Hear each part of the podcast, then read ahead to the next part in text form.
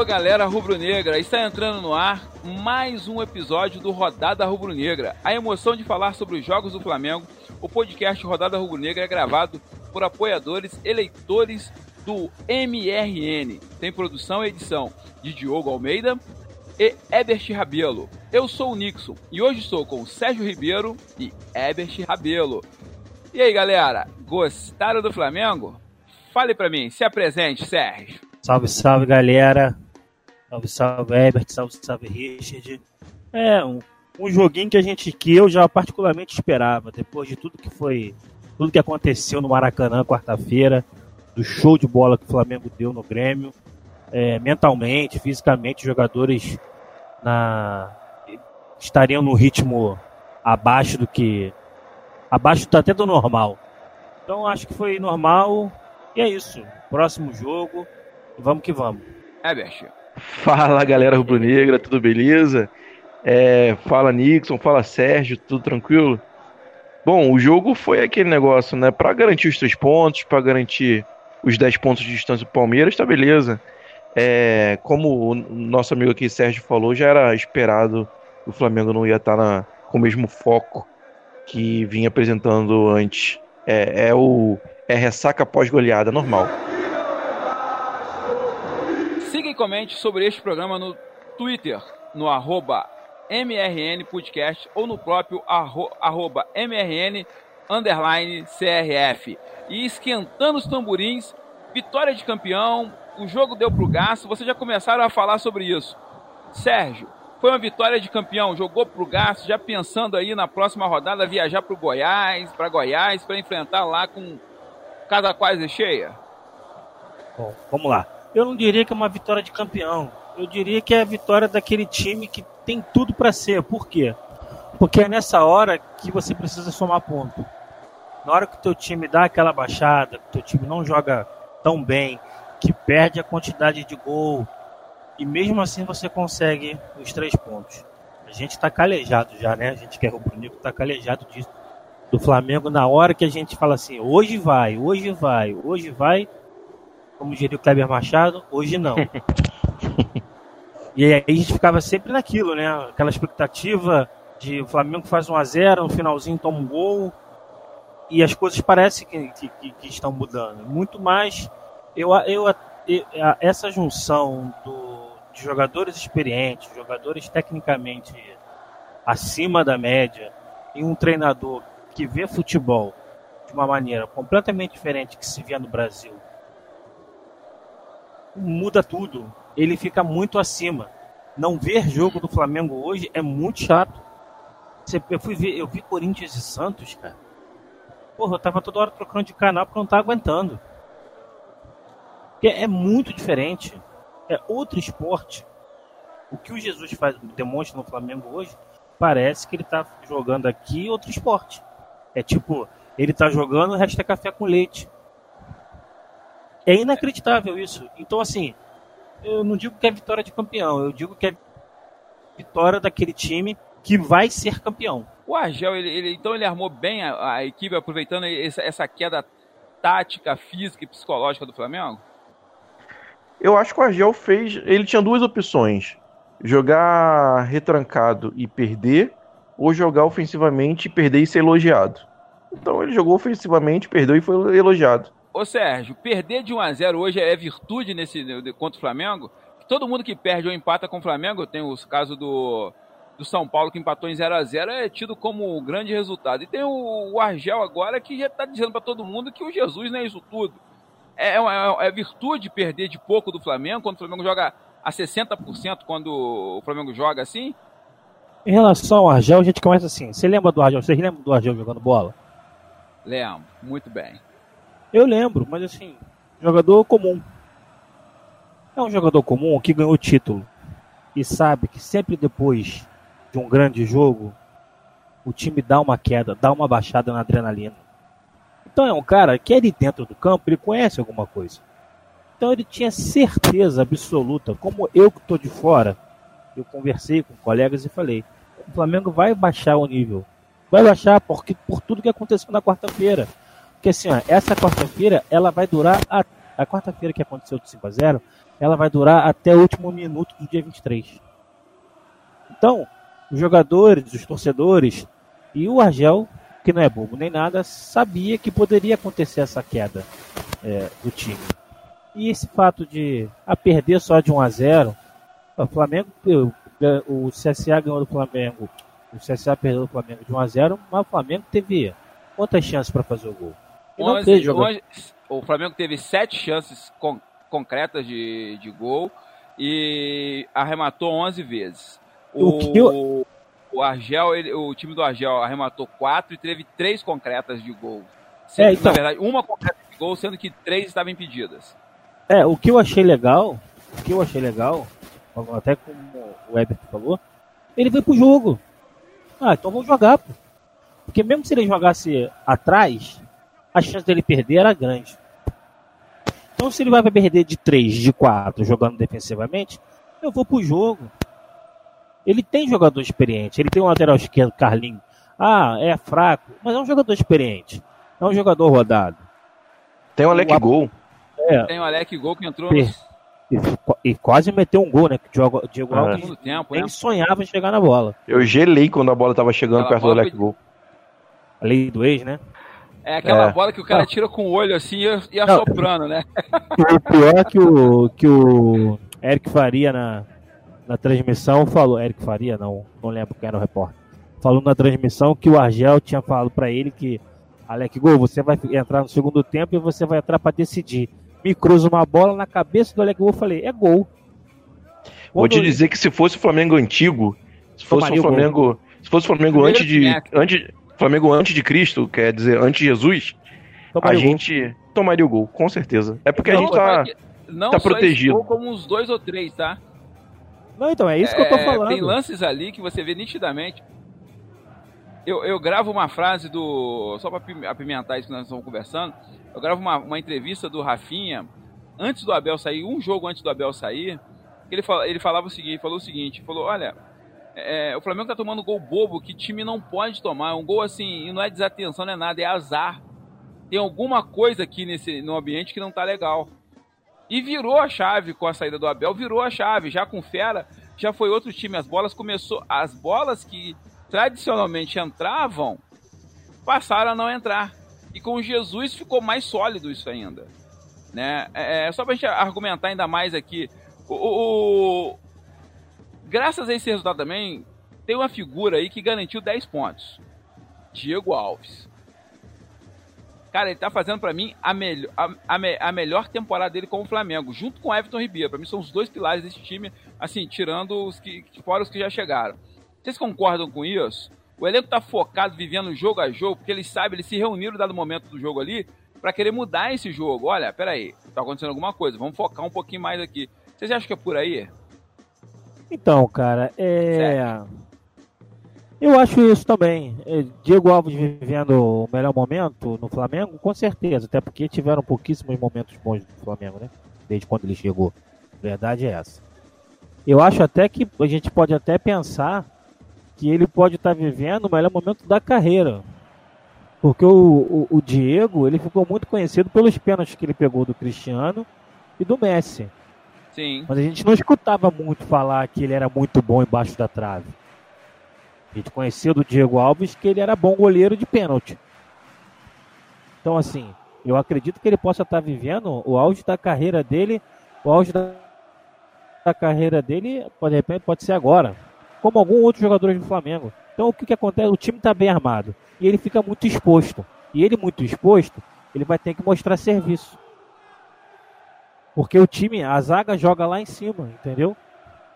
A zaga joga lá em cima, então ele vai ficar exposto, os laterais vão sair, o meio-campo vai sair. Tanto que agora a famosa frase é a teia de aranha do Flamengo, né? Porque é, você é, marca é lá em cima com. E é verdade, porque você marca lá em cima com o Bruno e o Gabigol, os dois meias, Everton Ribeiro e o Arrascaeta, vão lá em cima também. O Gerson vem como esse quinto homem, Rafinha e Felipe Luiz vêm por dentro, Rodrigo Caio e o Pablo Mari jogam lá na, lá na, na, na linha de meio campo. O goleiro vai ficar exposto. Então ele tem que estar com reflexo em dia para poder pegar essas bolas que vão chegar lá no gol. E vão chegar várias ainda esse ano. Quem usava, quem usava muito esse termo é o falecido Cláudio Coutinho, naquele Flamengo mágico, né? É, exato. Usava muito a teia de aranha rubro-negra, né? Aquele... É por isso Tem que esse outro- nome voltou, é. É, isso, isso. E agora tem uma coincidência também, né, desse, desse Flamengo mágico. O time perfeito do Flamengo, né, que é aquele que jogou quarta-feira, só entrou em campo com quarta-feira seis vezes. O time perfeito do Flamengo, do que foi campeão mundial, se eu não me engano, entrou em campo sete vezes, né? São, são coincidências do mundo. Não sei se vai ser sete vezes, porque pode ser só o jogo final. ah, mas- então tu pode contar que a gente vai ser campeão. Eu sou supersticioso mesmo. E aí, Eder? É... Um, um fato que não não chega a ser muito desconhecido, mas é importante a gente falar aqui, que todos os jogos que o Flamengo fez após classificação na, na Libertadores é, foram complicados, foram jogos complicados. Sim. Antes desse jogo contra o CSA, teve o jogo contra a Chapecoense, que foi 1 a 0 também. E também a gente jogou melhor, meteu bola na trave, mas a Chape também teve chance. É, antes da Chape, foi quem? Deixa eu Foi o tentar Bahia, lembrar. 3 a 0 Exatamente, foi o 3 a 0 pro Bahia, que foi a, a maior derrota, a única derrota, não, aliás, a única derrota no brasileiro no Brasil. pelo comando do JJ. É contra o Bahia. é. Exatamente. E teve o jogo contra o Botafogo, que eu não me lembro agora se foi depois de classificação. Não foi, de- não foi depois de classificação, mas foi depois do jogo contra o Emelec. Teve o jogo contra o Botafogo que a gente ganhou de 3 a 2 também, saindo atrás no, no, resu- no, no placar, né? Levando Foi o primeiro o, gol o jogo do Bruno Henrique, não foi isso? do Bruno marcou Henrique. dois gols. Bruno Henrique marcou Não, dois gols. não, não. Não, não. Foi o jogo, foi a estreia do Pablo Mari, que foi o jogo que o, a gente tava sem o Arrascaeta, sem o Diego e o Rodrigo Caio se machucou no comecinho e entrou E o o Tuller. Entrou o Tuller, isso Certo. mesmo, isso mesmo, tá E certo. na o time- jogada- e, o, e o time tinha dado aquela pregada no segundo tempo contra o Emelec. Do, do- Exatamente. Então essa mudança de chave, essa mudança de foco, é, tá complicada pro Flamengo, porque realmente é, é- o Flamengo, o Flamengo é um time que não tem poupado jogadores e eles estão num, num- em, em um jogo que o pico de, de adrenalina é, é, é alto, é quase no limite, para depois jogar um jogo com um adversário não, que não exige tanto, realmente a adrenalina baixa, o foco é normal, não tem como manter o foco em, em tanto tempo em todos os jogos assim, não, não é do ser humano isso. O que me faz levar a uma conclusão. É, o jogo contra o Ceará, que vai ser depois do jogo contra o River, é, pode ser complicado também. É, mas o Fla- o Flamengo, assim, aproveitando o embalo, o Flamengo pode, já pode ir pra, pra Santiago campeão, né? É, então, eu, eu até fiz aqui, eu até fiz aqui um, ó, 28ª, 29ª, 30ª, 31ª e 32ª. Jogos do Flamengo. Flamengo CSA eu botei vitória. Goiás Flamengo eu botei vitória. Flamengo Corinthians vitória. Botafogo Flamengo vitória. Flamengo e Bahia vitória. Pra mim aqui, se o Flamengo não ganhar esses cinco jogos, será surpresa. Pra mim o jogo mais difícil aqui nem é contra o Corinthians. Pra mim o jogo mais difícil aqui é o próximo, é o contra o Goiás. Aí, do outro lado, eu botei aqui o Flamengo faz 15 pontos nesses cinco jogos. Do outro lado tem Palmeiras. É Havaí Palmeiras, eu botei vitória do Palmeiras. Foi. Palmeiras e São Paulo, botei derrota do Palmeiras. Palmeiras e Ceará, vitória do Palmeiras. Vasco e Palmeiras, eu botei vitória do Palmeiras. E Palmeiras e Corinthians, eu botei empate. Então, nos próximos cinco jogos, o Flamengo faz 15 e o Palmeiras faz 10. Então o Flamengo iria a 79 pontos e o Palmeiras a 64. Ficariam 15 pontos de diferença, faltando seis rodadas. Acabou o campeonato. É. Envia, envia essa tabela pro pessoal do Palmeiras. Pra... Olha aqui, ó. E A aqui, con- rapaz, o- o- eu tô Sérgio, a- botando, aqui eu a tô conta- botando três vitórias do Palmeiras, uma derrota e um empate. É a muito conta, pouco. a conta é, o- é a seguinte: depois do jogo do River, a gente tem quatro jogos. Depois do jogo. São quatro rodadas. É, a- com 12 pontos. Isso. a- são quatro rodadas após o jogo do River, que é Flamengo e Ceará, Flamengo e próprio Palmeiras, Flamengo Havaí e Flamengo e Santos. Se a gente aumentar de 10 para 12 n- nesse período, antes do, do jogo contra o River, já é campeão. Exato. Já que se eles empatarem com a gente número de pontos, a gente Vitória. leva de número de vitórias e pronto. Mas a, a minha pergunta, a minha dúvida é: será que é tão bom assim já chegar campeão? Será que uma festa de campeão brasileiro não pode de atrapalhar um pouco o foco e o desempenho pro, pro jogo da final contra o River? Então, cara, se fosse o Flamengo antes de Cristo, eu concordaria com você em número, gênero e grau. Só que hoje a gente tem um time que não tem esse oba-oba. Você imagina o Felipe Luiz e o Rafinha com oba-oba? Eu não imagino. Você, você imagina... imagina, você imagina o Gabigol com oba-oba? Ah, isso aí eu imagino oba-oba sempre. Cara, mas é aquilo, se ele tá no oba-oba, mas tá jogando, não tá se machucando, tá correndo. Mas então, em todo time tem um cara assim. Um cara é, mais. Um cara que, que brinca mais, que sacaneia, que zoa. Mas eu não consigo imaginar, por exemplo. A minha, a minha, eu não tenho o, o medo deles entrarem no oba-oba, não. A minha questão é, será que psicologicamente eles não vão ficar com uma sensação de, bom, dever tá cumprido, se a gente perder aqui, pelo menos, não, não, não no consciente, mas no subconsciente, fica assim, do males, o Campeonato Brasileiro a gente já, já é, já tá, já levantou a taça, eu, eu tenho um pouco de preocupação. Eu, eu acho que talvez seja melhor chegar com sede ainda. É, então, eu não tenho essa preocupação. Qual jogador dali é campeão da Libertadores? Arrascaeta? Mas não, não, não, deixar... não, não, nem o Arrascaeta, ninguém. Nenhum. Não. Nenhum. Nenhum, nenhum jogador ali no elenco. E esses jogadores aí, alguns jogadores do Flamengo... Um ponto aqui, de, de, justamente vocês estão falando sobre isso. O Gabriel, a, é, após, a, após o jogo de ontem, ele foi bem claro. Nós estamos trabalhando jogo a jogo. O Gabriel, jogamos mal porque aumentamos a intensidade na quarta-feira e hoje foi difícil até a perna responder. Mas na quinta-feira estaremos 100%, vamos suar sangue dentro de campo. Eu estou botando com minhas palavras, mas foi mais ou menos isso que ele falou. Já o Jorge Jesus, após o jogo na entrevista coletiva, ele já admite fazer uma mescla no jogo do Grêmio, que antecede a ida para Santiago. Então, assim, o planejamento, mesmo com título ou sem título, acredito eu, que o Flamengo já está pontuando isso. Porque é questão de dias menos dias o Flamengo ser campeão. Isso aí é fato é, é, é ponto pacífico em qualquer lugar no mundo. Sim, claro. Eu acho até que o Jesus vai poupar já no jogo de quinta-feira. Eu acho até que ele vai tirar uns dois, ele deve tirar a Rascaeta, tirar o René. É, só voltando aqui. Eu não tô, tá... eu não tô achando que vai poupar, não, quinta-feira não. Eu tô achando que ele vai botar. Vai, que ele vai tirar jogadores. Eu acredito que ele vai tirar. Eu acredito, né? Só voltando, só voltando ali a que a gente tava falando, Herbert. Por que, que eu acho que não vai perder o foco? Porque muitos jogadores estão no Flamengo eles podem ter mercado na Europa. Qual seria a melhor coisa para o time do Flamengo? Disputar o Mundial. Ah, mas o Mundial europeu não gosta. Tudo bem, o europeu não gosta. Mas vai estar tá lá o Liverpool. Vai ser um jogo que vai ser televisionado para o mundo inteiro. Vai um Arrascaíta, que é um cara de 22, 23 anos, arrebenta com o jogo. No, no primeiro jogo do, do Mundial. Opa, tem um cara ali diferente. O Gabriel é a mesma coisa. Ou vocês, ah, o Gabriel tá adorando jogar no Flamengo. Claro, tá adorando. Ganhando um milhão e pouco por mês. Tá pegando quem quer. Tem cervejinha, tá no Rio de Janeiro. Noite, tá jogando no melhor clube, todo mundo gostando. É gol do Gabigol todo jogo. Mas se chegar uma proposta de um time grande da Europa, ele vai. Porque é normal um jogador querer jogar lá. Então por isso que eu acho que esses jogadores não vão perder esse foco. E a gente hoje tem um treinador que não admite essa porra de oba-oba. Graças a Deus, Jesus. é por aí, Herbert? É, tomara que sim, eu quero acreditar que sim.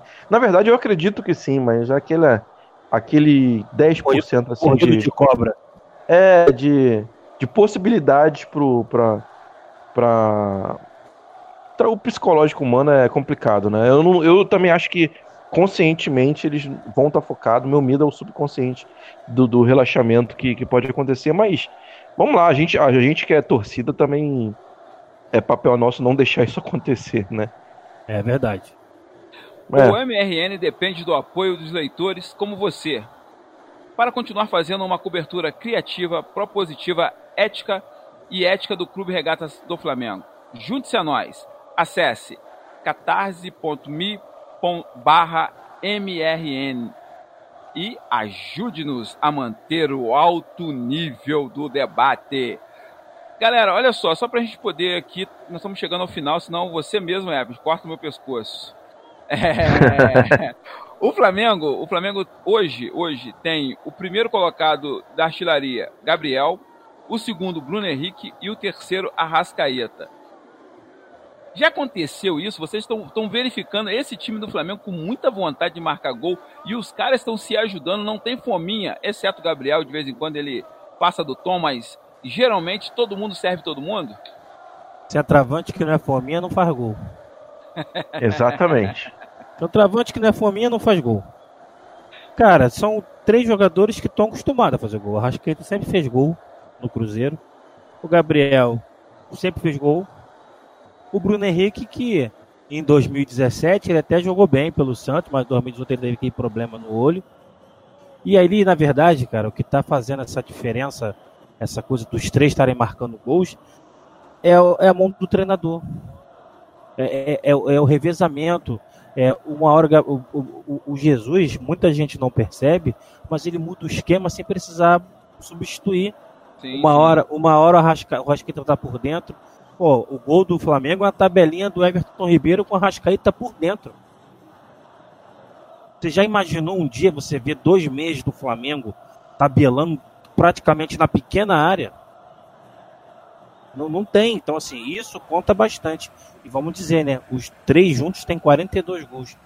Mais gols que o Corinthians, São Paulo e Santos, se eu não me engano. O Palmeiras, tá, e tá dois do Palmeiras, que o Palmeiras tem 44, os três tem 42. Ah, o... E, aí, é? e se você tirar os pênaltis bizarros do Palmeiras, aí que passa bastante. Inclusive de ontem, né? Ah, que isso, ontem foi muito pênalti, gente. Vocês ah, fala sério. Ali o cara deu um mergulho ali, tava na piscina. Pô, para, fala sério. Piscininha, amor. Mas uma coisa Mas... que a gente não, não pode reclamar é que a arbitragem é coerente. Porque expulsou o Gum numa falta que ele nem encostou no Dudu e marcou um pênalti num pênalti que nem encostaram no, no atacante do, do Palmeiras, no Davis. É, só, só, só pra gente apimentar, até falar sobre a, sobre, esse, sobre a arbitragem em si. Então aquele pênalti do, do Caio Henrique no, no, no, no, no Gabriel, no, no, no Fla-Flu, aquilo ali era tentativa de assassinato, né? Ah, claro. Ah, e aquele. Exatamente. E o pênalti que, que o VAR olhou contra o Atlético Paranaense e anulou? Ah, sim, sim, sim. Outra tentativa de assassinato também. Não, e a outra coisa que eu queria entender é o seguinte: eu quero que o juiz do jogo do Palmeiras e Havaí, lá no monitor, me mostre aonde que ele viu um toque. Porque é humanamente impossível ele ter visto aquele toque, porque a câmera não deixa, a água que jorra não tem como. Não, ele... e tem, ângulo, tem um ângulo mostrando que não teve toque. E se tivesse o toque, o pulo que o David, Davidson, né, dá é, é, é antinatural pro, pro, pro movimento da perna. Não, e ele ainda falou na, na entrevista, vocês viram a entrevista dele dizendo? Ah, meu papel eu fiz, né, cara? Eu saltei.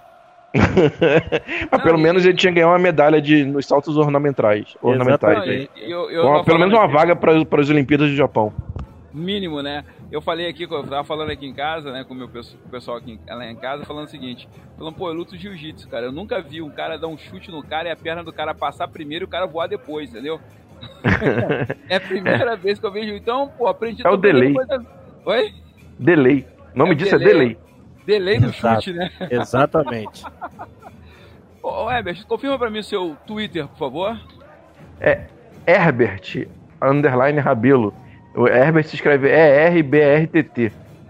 Sérgio, confirme o seu Twitter, por favor. É arroba Sérgio Ribeiro 04. Sérgio é... Ribeiro 04. E com isso, minha gente, estamos encerrando mais um episódio do Rodada Rubro Negra. Esse episódio, lógico, nós falamos da vitória do Flamengo contra o poderosíssimo CSA. 1 a 0 em cima do Argel Fux no Maracanã lotado, recorde de público, recorde de, de, de, bilheteria, recorde de tudo. O Flamengo encantando, encantando o Brasil, querendo conquistar a América.